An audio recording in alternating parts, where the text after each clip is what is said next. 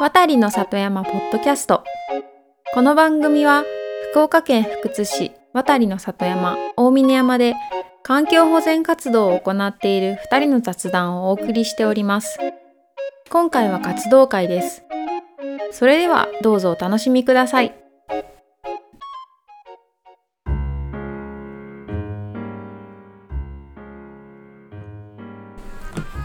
もう7月に入ったのであの山笠の準備が始まりました。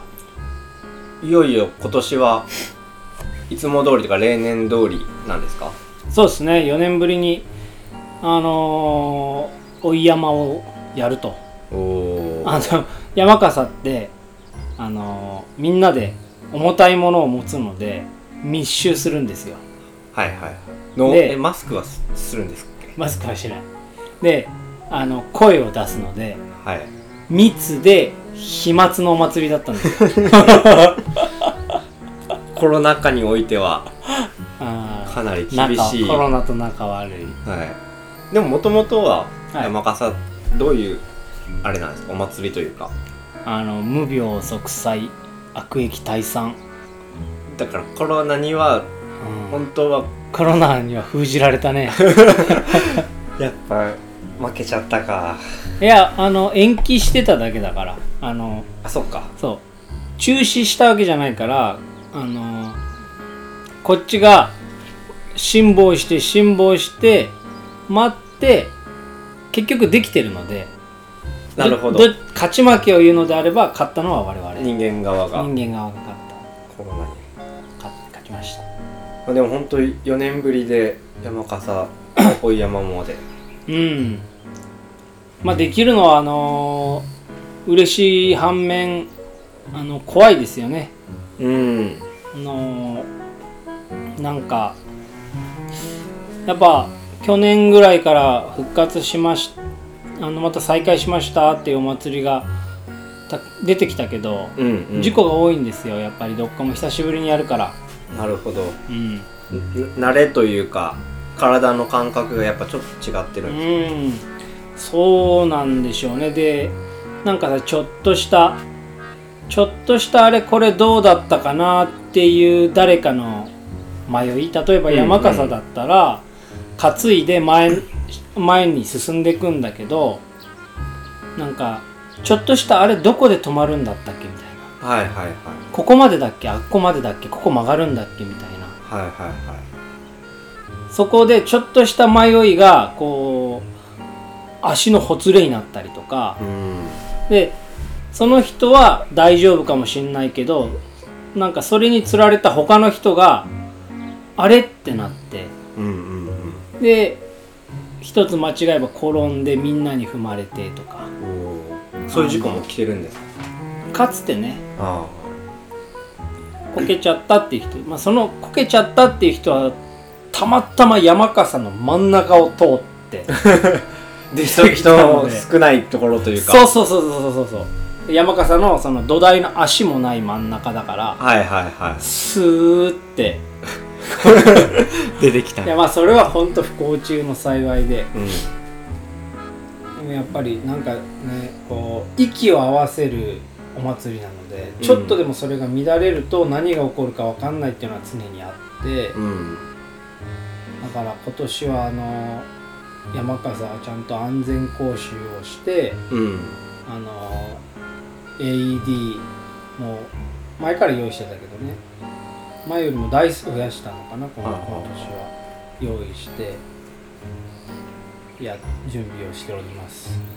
なんか瀬崎祇園山笠途中ややってない時期っていうんですかねあのあありましたよね。中断してた時期がありましたねそれを再開させた時ははい、どうだったんですか？なんか。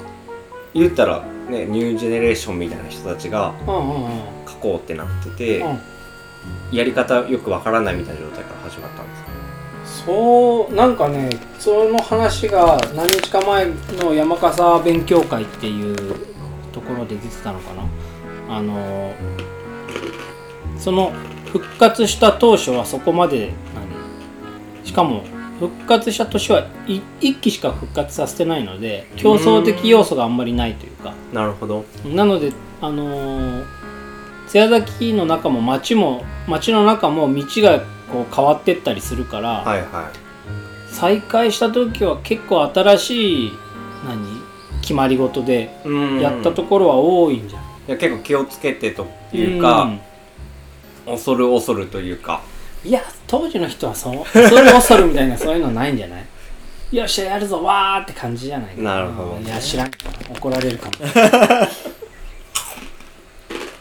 でもなんか昔の事故と今の事故ってちょっとなんニュアンスが違うというかうん。その昔はもう本当にこうローカルなお祭りでそこで事故があったとしてもそこの問題で終わり。うんでもなんか今ってそのちゃんと準備してないまま不注意で事故なんか起こしたらうん。なんかいろんなところから声が飛んできてはいはい。もうなんか祭り自体できないような空気にされたりとか、そうですよね、うん、あるから。大きな事故とか起きればそれこそそうそうそうそう。それがまた子供だったりとかしたらね。う、うんうんうん、でしかもちゃんと安全対策してなかったとかはいはい。なるともうねちょっと難しいところがあるよねと思いながら。うん。まあ4年ぶりなので、ただね、なんか、ちょっと心配なのは、あのー小学生のね、体力テストの話なんかしたっけ？いやいやしてないしてないか。あのね、今、小学校の山笠の授業っていうのが3年生対象なんですよ。なので、まあ3年生の先生とお話をする機会があるんですけど、はいその3年生の体力テストの結果がコロナ前の1年生の体力テストの結果と結構もう近しいレベルまで落ちてるらしいんですよ。ああなるほどね。そう。でコミュニケーション能力も低下している。うん。マスクしてたし、おうん。人の表情を読み取るっていうのをやってないから。うん。なんですよねっていう話をしててそれは子供の話だけどうん。大人も多分似たり寄ったりだと思うんですよね、うんうんなのでなんか何？このゆっくりややれば安全だっていう雰囲気がちょっとあるんだけどうんうん。でもあのそれだとなん担ぐのに精一杯な人たちの集まりになっちゃう気がしていてうんあの例えば50キロ持ち上げるのギリギリですっていう人がヒーヒー言いながら気をつけてもどこかで落として足怪我したりとかはいはい。あるわけじゃない。でも100キロ持てる人が50キロ持っていくとその慎重っていうのができるわけじゃない。時間をかけて持ってっても大丈夫みたいな、うん。自分の中でのコントロール。そうコントロールができる。でもなんかそれなんか今の今までの山笠担ぐの自体がギリギリの人たちがうん。ゆっくりやればいいって言って気の抜けた感じでやっちゃうと、うん。それ逆に事故を起こしちゃうんじゃないうんなるほど。だからまあみんな僕はあのちゃんとトレーニングしろよって思うんだけどはいはい。走れよ。走りが大事なんですか？走り結構大事よやっぱり。うん。こっちのなんか重たいものを持ってうんうんうん。進むっていうかなんあれ何の力なんですかね？あのーみんなで息を合わせて持ち上げるとそこまでなんか瞬発力使ってる感じは僕はあんまりしなくって、うん。まあ持ち上げ方にもよると思うけど博多の山笠みたいに浮いたまんまシャーってなんかこう走らせるうんうん。スタイルじゃないんですよね？うん。津屋崎って。なのであのーやっぱりね持久力大事。ああ体力うん、とあるのね。でその何？だ持ち上げる力としてはお基本的にはこうふ足の筋力が大事なわけじゃない？うん。これはやっぱり10キロ15キロ走れますよっていうぐらいの筋力で十分なうん。負荷。うんあとしやっぱ心肺機能って大事でうん。あのちゃんと酸素を体中に巡らせることができてないとうん。あの判断が鈍ったりするので,、まあそうですね。で声も出せない声出せないとやっぱ息って合わないんですよね、うんうん。なんか昭和の部活の青春のみたいな感じあるけど。じゃあこ短時間でたくさん走るってよりかは、うん。長くちゃんと走れる、が大事だと思います、うん。うん。長くちゃんと走れて声が出せて周りとコミュニケーションが取れる。っうん、ていう方が大事。でもそれってこう山笠の準備しているメンバーの人たちの中では共通認識として準備の時からこうやっていけるじゃないですか。あで当日だけっていう人もやっぱ中にはいいるじゃないですか、うん。やっぱそういう人たちとの結構コミュニケーションの取り方難しいんじゃないですか。あ難しい。難しいと思いますよ、まあ、僕はその辺はその何？山笠のことを考えてる時間は今多分誰よりも長いんですよ。一年中やってるので、うん。ただその山笠をかけ書いた回数うん。に関してはまだ僕はあのそんなに偉いことを偉そうなことを言える立場じゃないんですよね、うん。だから何とも言えないけどでも山笠が毎年一定程度難しくないとうん。面白くないわけじゃない、うんあそこはうまくいった。うんうん。あそこはうまくいかなかった。だから今年はどうしよう。でその要素としてあの山笠のためにトレーニングを積んでいる人がいたりうん特に何にも考えてない人がいたり不確定要素みたいな。そうそうそうそう。で当日参加だけ、うん。うん、あの知り合いから誘われたからっていう、はいはいはい。なんかし商売のつながりでとかも結構いらっしゃって、はいはっていういろんな要素があって。だからまあまあお前す、まあ、僕なんかはお前参加するっつったんだからトレーニングしてこいよっていうはいはい。立場だけど、何サボってんだよって思うけどそういう怒るやつもいればまあまあまあまあっていう。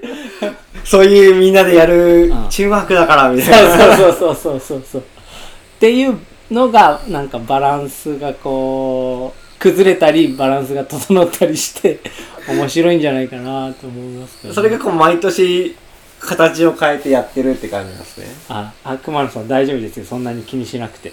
ローカルポッドキャストなん。でに20人ちょっとしか聞いてないんで。あ休み休みしてください、はい、ありがとうございます。ですです。はい、うん。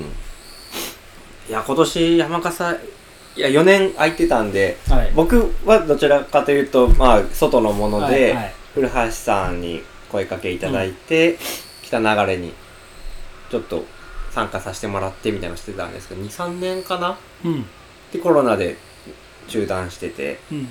で今年も行けそうにないんではあもう僕の北流れとしての存在はほぼないに等しい。まあ北流れは出んのあれは分からんけどでもさあのうちの畑の隣の花田さんとかと花田敏夫さんとかさ、結構いあの長谷川君のことねいじってくれるよね。いつもお会いするたびに。まだおったんかとか。なんでまあまあ参加できればいいですけどね。まあね。まあというえーっと山笠がえーっとこの編集がいつ終わるかっていうのが分かんないけど今週のど9日に飾り付けが終わってうん一回その、まあ、予行練習じゃないけど試し書きお宮入れっていうはいはい。なんか中運動会みたいな行事があります。中運動会とかありましたね。何だったんだあれは。先生たちの予行練習みたいな感じです予よね。行練習。そうそう。結構もう本番に限りなく近いはいはい。あのーまあ組んだ山笠が壊れないかちゃんと確かめるであったりとかなんかなんだろうないろんな意味合いがあるんだろうけどな、うん。あのー波寄神社に山笠3本集めるのでなんかこうお披露目お披露目じゃないけどこうなんかなんだろう。今年もなんかやるぞみたいな。はい。なんかそんな日が9日にあります。でえっ、と本番追い山が16 16日日曜日。16か。はいありますだな。ので、えーこれを聞いていて参加参加というか見に行こうかなという方は朝、えー本番追山は16日の朝9時に波寄神社まで行くと見られます。はい。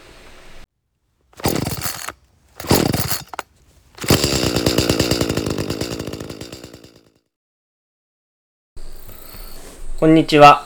第14回渡りの里山ポッドキャスト、長谷川です。角ですさあ、本日ははい竹ステージ作りの話をしていきたいと思います。竹ステージですねはい。はいえっと、前回のポッドキャストの多分最後で少しこうあはいしてて、はいあの、フィリピンから、あの、江戸川バナさんさん、バナさんさんと、まあ江戸川さんと、えっと、一緒に、えー、江戸川さんと一緒にこう、竹を使って、まあ、ワークショップだったりとか楽器作りをしている、はいえー山下彩香さんとお二人がですね、えっと、来てくださって、大峰山キャンプ場での、まあ、10日間にかけて竹を使ったステージ作りっていうのを行ってました。はいはいはいはいで、どこから話しましょうか？えっ、と活動報告も兼ねて6月17日のはいはい。ところからかな、6月17日、前回の活動日が6月17日、もうはい。1ヶ月前になりますけども。はい。で、えっと、僕と加藤さんと学生の上田くんとはい。3人ではい。やってましたね。はいはいはい。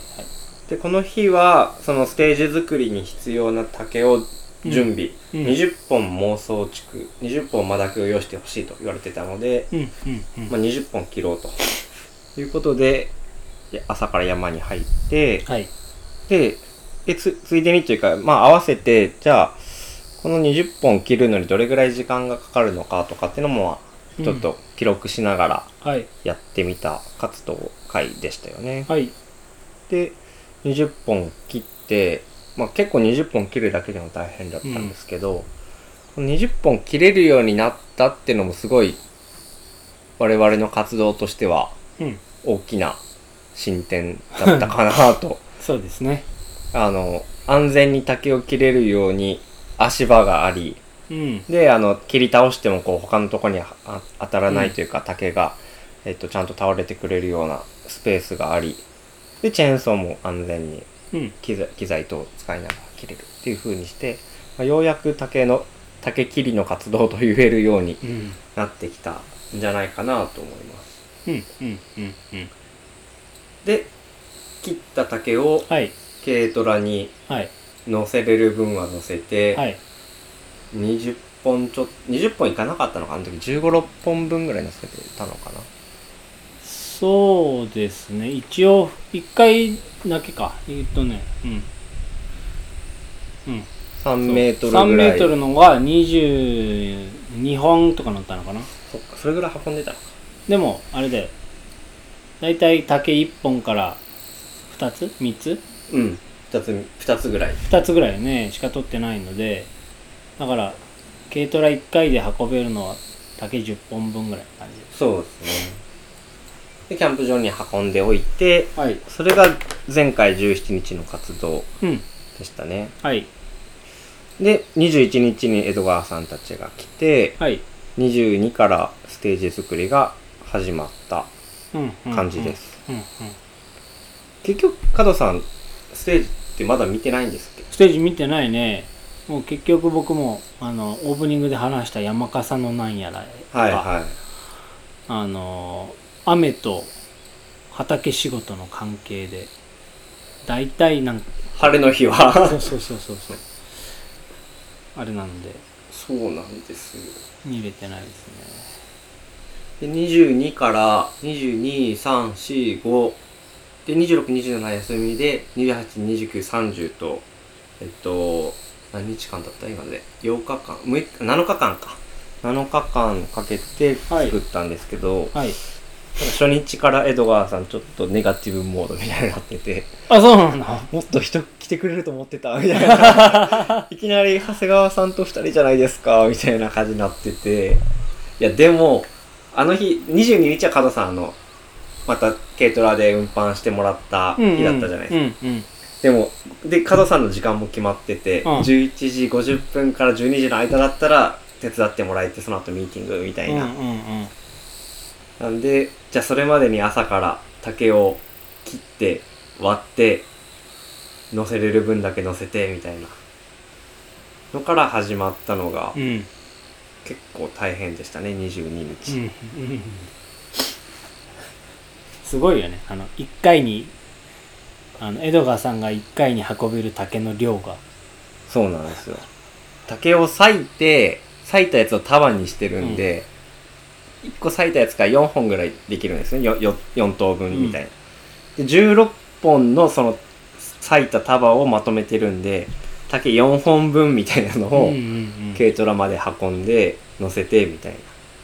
パワフルでしたよね。パワフルでしたねでステージの方はそうやってまあ材料の準備をして、で次の日は後輩たち学生が来てくれたんで穴掘りうんをして、こう柱をた柱というかあの足元を立てていって床を張ってってみたいなして、まあなんとか30日まで話を飛ばしますけどできててうん。今キャンプ場の方に置いてあるんでまあ見て見に来てもらえばなと思うんですけどうんうん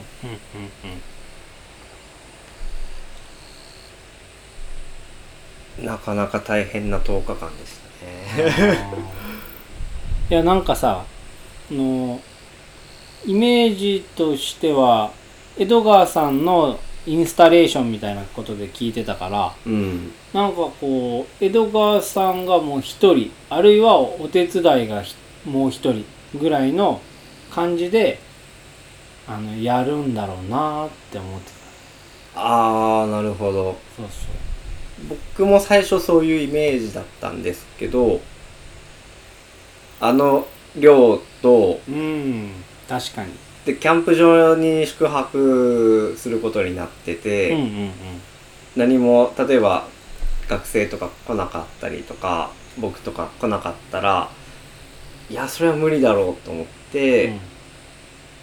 これはやれる分はやらないとなって感じでしたけどね。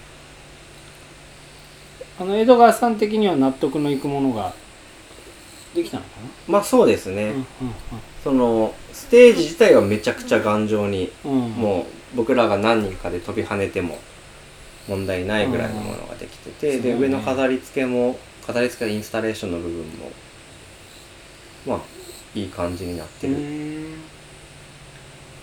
ていう感じでしたけどまあまた来たいなみたいな感じで言ってましたうけどね。んよかったよかった。もうキャンプ場生活はあの 苦じゃなかったのかな？いやそれが途中でちょっと体調崩しちゃって。江戸川さん？江戸川さん。あの25日25日がワークショップだったんですけど、はいはいはいはい。楽器を作る、はい楽器作りワークショップ自体は午後からなんで、うん。午前中は作業できるねってなってなんで22から25までぶっ通して作業しててワークショップをしてうんうん。でそこで多分エネルギーが切れたのと3泊4泊ぐらいのキャンプ生活、うんうんうん。で食事もまあちょいちょい温泉に行ったりとかうん。飲みに行ったりとかバーベキューしたりとかしてたんですけどやっぱどうしてもうんバランス崩れてて、でちょっと体調悪くなって先生ん家で泊まることになって、うん。最初2泊の予定だったのがもう最後まで先生ん家にいるっていうことに急遽なって後半はもうテントじゃなくなったんですよね。はい。いやだからあの肉体労働をしながらテント生活は疲れるやろうなとは思ってそうなんです慣れてるのかなとか思いないがら。やもう僕らも大丈夫ですよってお二人言ってる感じだったんであじゃあ大丈夫なのかなとかやっぱフィリピンの山の中で暮らしてる、あもちろんあの家家でですけど暮らしてるような人たちなんで、まあ、割と慣れてるしよくあることなんかなっていう感覚だったけど、うん。やっぱりそうじゃなかったみたい、まあそうよね。大変だったでしょう。うん、で僕も10日間毎毎日車で奥垣から行って、で竹を切って運んで、うんうん。切って運んでうん。打ち込んで、うん。こう曲げてみたいな。もう筋肉痛がすごくて。なんかいいじゃない。1日目筋肉痛になるじゃないですか。で夜になるとこうガガシガシになっててマッサージして朝でもまだ痛いんですよね。ああはあはでそれが3日ぐらい続いて 感覚がおかしくなってくるみたいな。もうで朝は8時前とかに出て夜8時ぐらいに帰ってくるみたいなうん。スケジュールでやってたんで結構ハードでしたね。なんか竹に関してできることは増えましたか？うん僕自身ができることっていうのはまあなんか基礎的なこう扱い方みたいなのを見ながらしてたんですけどなんか杭をどういうふうにう埋めるかとか、うんうんこうどういうふうに接続させるかみたいなのをこう学見ながら学べたんですけどいつの間にかこう江戸川さんがステージを作る中であのマダケをですね穴にか片方埋めてうん。でその先っちょにロープつけててグうん。ッて引っ張るんですよ。し。てたねしてね。見た見た。でやっぱ竹しなるっていうのは知ってるけど、うん。マダケのあの筒の状態であんなにしなるのかっていうようなしならせ方うんうんあの辺は実際に僕はやってないですけど、まあ、勉強になりましたね、あれは。うんあああいう形、なんか竹のその美しさというか、竹の構造と、構造、素材としての使い方みたいなのはうん学びになったかな。あれで屋根作るんだねあれで、いや、屋根は作ってないんですよ。あれ屋根じゃないんだ。屋根作っちゃうと建築物になっちゃうんで、ああでも壁ないから大丈夫でし壁もないし、なでもその、こうやって這わせたところに、ょうん。今度また曲げた竹をこう、組み込んでいく。あちょっと説明が難しいんですけど、あの、北京のオリンピックの時の鳥の巣スタジアムみたいな感じでこう入れ込んでいくんですよ。あはいはい。で、最初なんかもう5本ぐらい入れた時点で結構こう、パンパンみたいになってて、これまだ入れるの？みたいな。で、江戸川さん、半分冗談のようにあと40本、50本はいるよ、みたいな感じで言うんですよね。マジ？とか言って、どんどん入れてって、本当にそれぐらい。へだえから最初も竹20本って言ってたけど20本じゃ足りないね。みたいな40本いるね。とか言っていやそんなにいる？って思ってたけどやっぱ結局行って舞台も。なんなんなんでしょうねあの感じの大体の必要量が分かる感じと、まあ、イメージがもうすでにあるから、うんどれぐらいいるかっていうのがある程度分かるんだと思うんですけどね。僕らはねまだ竹で構築物作ろうってなってもどれぐらいいるかって見当がつかんもんねいや、ほんと、必要になるにつ、都度取ってくるみたいな。ですね。でえっ、とできてはい。で、えっとそれをお披露目する日っていうのが、30日、6月30日が、はい、里山フォーラムっていう形で、はい。あの、本当だったらね、あの、できたステージで、あの、僕らからの話題提供みたいなのと、うんうんうん。あと江戸川さんは、もともとあの、竹の、えークラフトマンっていうんですかね、さあの、工工芸作家であり、音楽、うんうんうん。楽器作家であり、で音楽家でもあるんで、うんうん。まあ、演奏とライブみたいな感じでやろうってことだったんですけど、ちょっと雨でうん。急遽渡り公民館でやることになっうて、やりましたね。うんうんうんうん。で、角さんにもお話を少しいただいて、うん。里山話を。里山話を。で、僕も少し話して、はい。で、山下さん、彩香さんからもうん少し話してもらって、で、第2部で江戸川さんの演奏。うんうん面白いんですよ。ね。竹楽器って、あの、25日さっきワークショップあったって言ったんですけど、はいはいはい。トガトンっていう楽器をまず最初作るんですうんうんよね。トガトンって竹を切ってあの節を一番底以外だけ抜いてうん。うんで地面に叩きつけうんてうん音が反響して出る。うん。むっちゃシンプルな作りなんですけど長さを変えることによって音が全然変わるんですよね。あこう大人数でやると高い音もあれば低い音もあるっていうこうバリエーションができてでその場で即興でこうグループごとにこうバンバンドじゃないけど打楽器の音を作るみたいなワークショップをしてくれて30日の演奏でも急遽学生たちにああやるって言ってたもんね。やってよってなって練習してもらって結構良かったです。それはそれで。うん。もう一つはバリンビンっていうマダケの先っちょもあのフィリピンの竹ってもっと薄くて長いんで、うんうん。全然違うんですけど、まあ、マダケの先っちょを使ってこう手で叩いて震わせて音を出す。はあれも僕らがやるとただビヨンビヨンっていう音しかないけど江戸川さんがするとボワヨンみたいなあ全然違う音が出るんですよね。まだけでも結構同じように。うーんまあやっぱ竹の皮の厚さが違うんでうんだいぶ違いましたけどね。しなりがねしなりというか何振動がやっぱ薄い方がねうそうですね。いいんだろ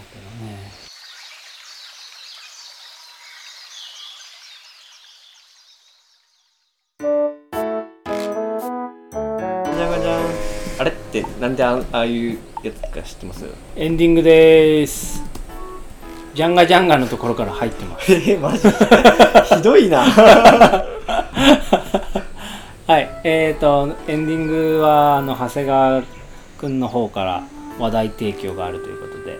いやなんでジャンガジャンガの話をジャンガジャンガから入ってたんですよね。あジャンガジャンガのジャンガジャンガのなんか終わりかけのところから入ってますなんでジャンガジャンガになったかっていうと、うん。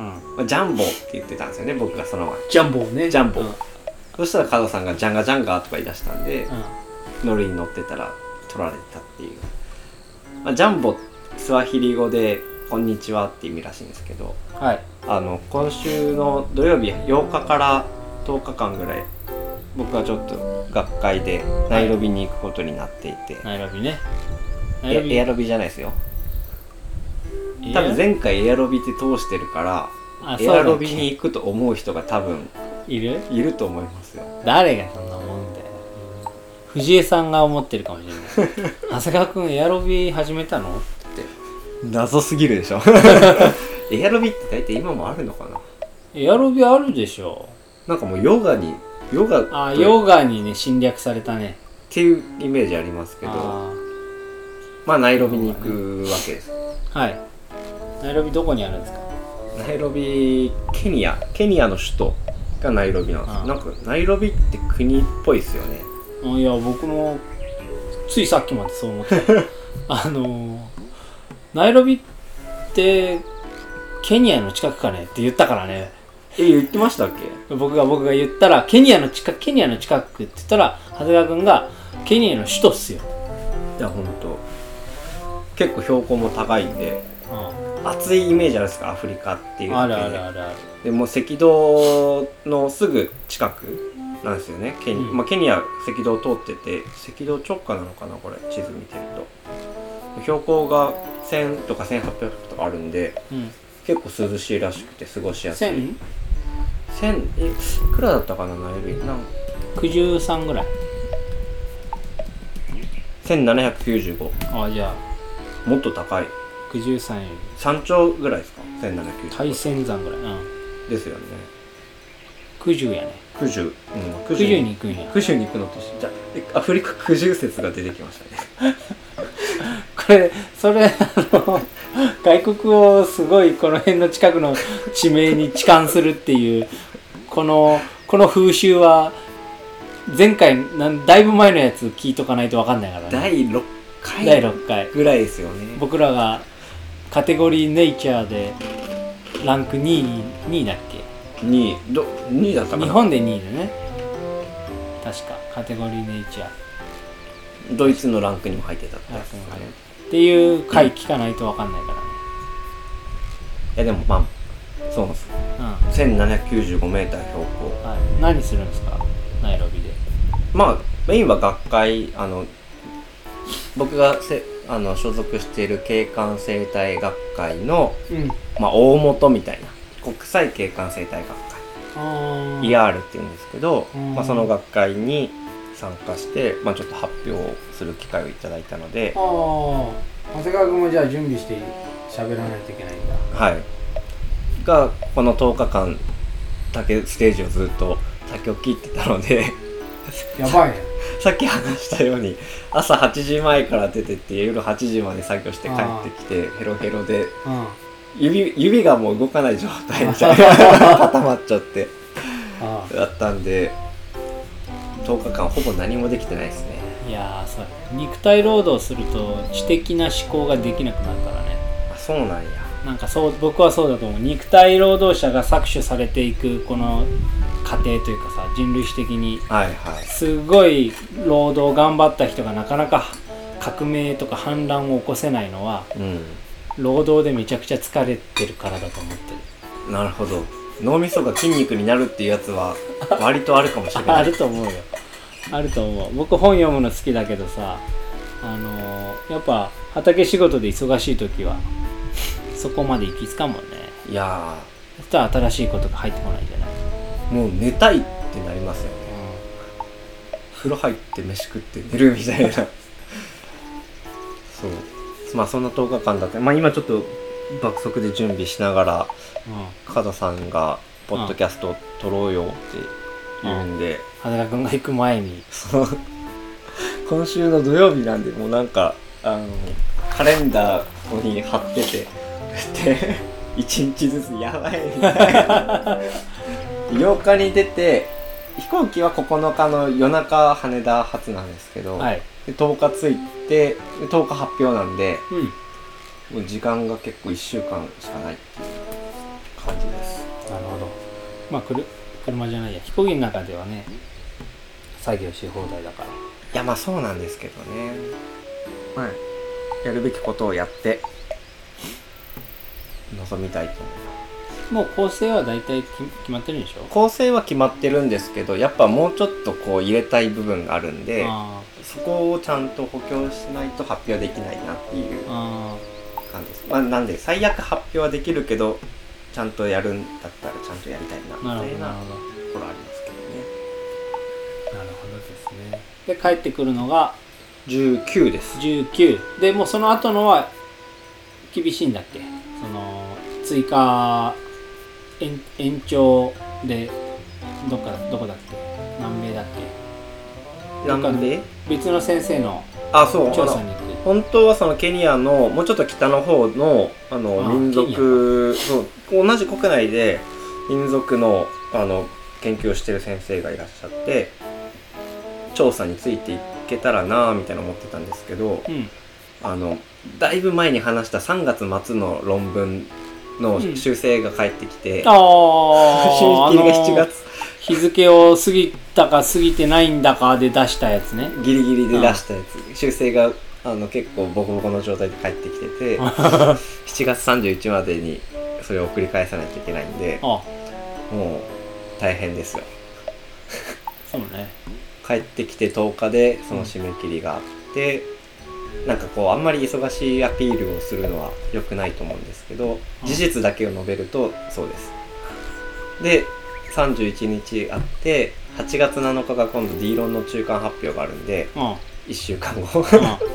なんかもう詰まってるね。詰まっちゃなんかそういうつもりで予定入れてたわけじゃないのに詰まり始めてるんでなんとか乗り越えないといや夏に夏休みに入れないなみたいな。なるほど。いやもう切羽詰まったら言言ってもらったらあの頑張れって。僕と奥さんと。いやもうちょっとミサオさんに書いてもらわないと無理ですねこれは。ちょここのパートお願いしますって。言ってああそれでも逆に喜んでするかもしれない そんなこと言ってたら殺されますよ。いやなんかいやたまには多分全然違う作業やりたいだろうからじゃあちょっとメッセージしてみよね ここのパートだけお願いできますか？ういやそういうお願いの仕方できないですもんね実際。同じずっとやってる人とか違うと。